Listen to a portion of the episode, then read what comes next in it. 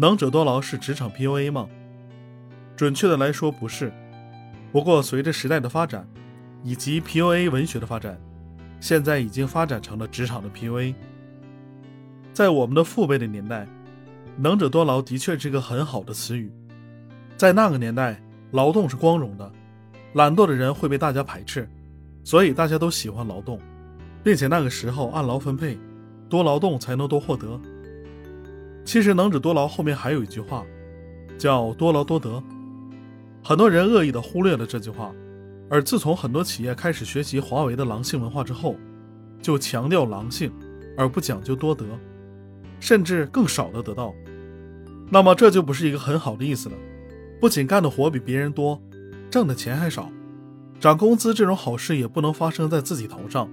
尤其是看着那些不干活的人，挣的比你还多，心里肯定是不平衡的。这种就是 PUA。我举个例子，我在刚入职的时候，Excel 水平很低，慢慢的我的水平提升上来了。随着我的欢喜还没有结束。别人的表格任务就变成了我的工作量，但是我每年分的奖金和工资的提升并没有因为工作量多了而提升，反而是领导需要一个非常靠谱的完成任务的小白鼠，这才是我在领导心中的价值。在这个时候，你会发现，你一直认可的能者多劳是个笑话，而做的越多，错的也越多。这种情况我已知的有很多人都遇到了。所以我们可以做到的是，自己本身要有换老板的能力，而不要在他人面前展示出来，不要那么冒尖，这样才能赚到和你劳动量匹配的工资。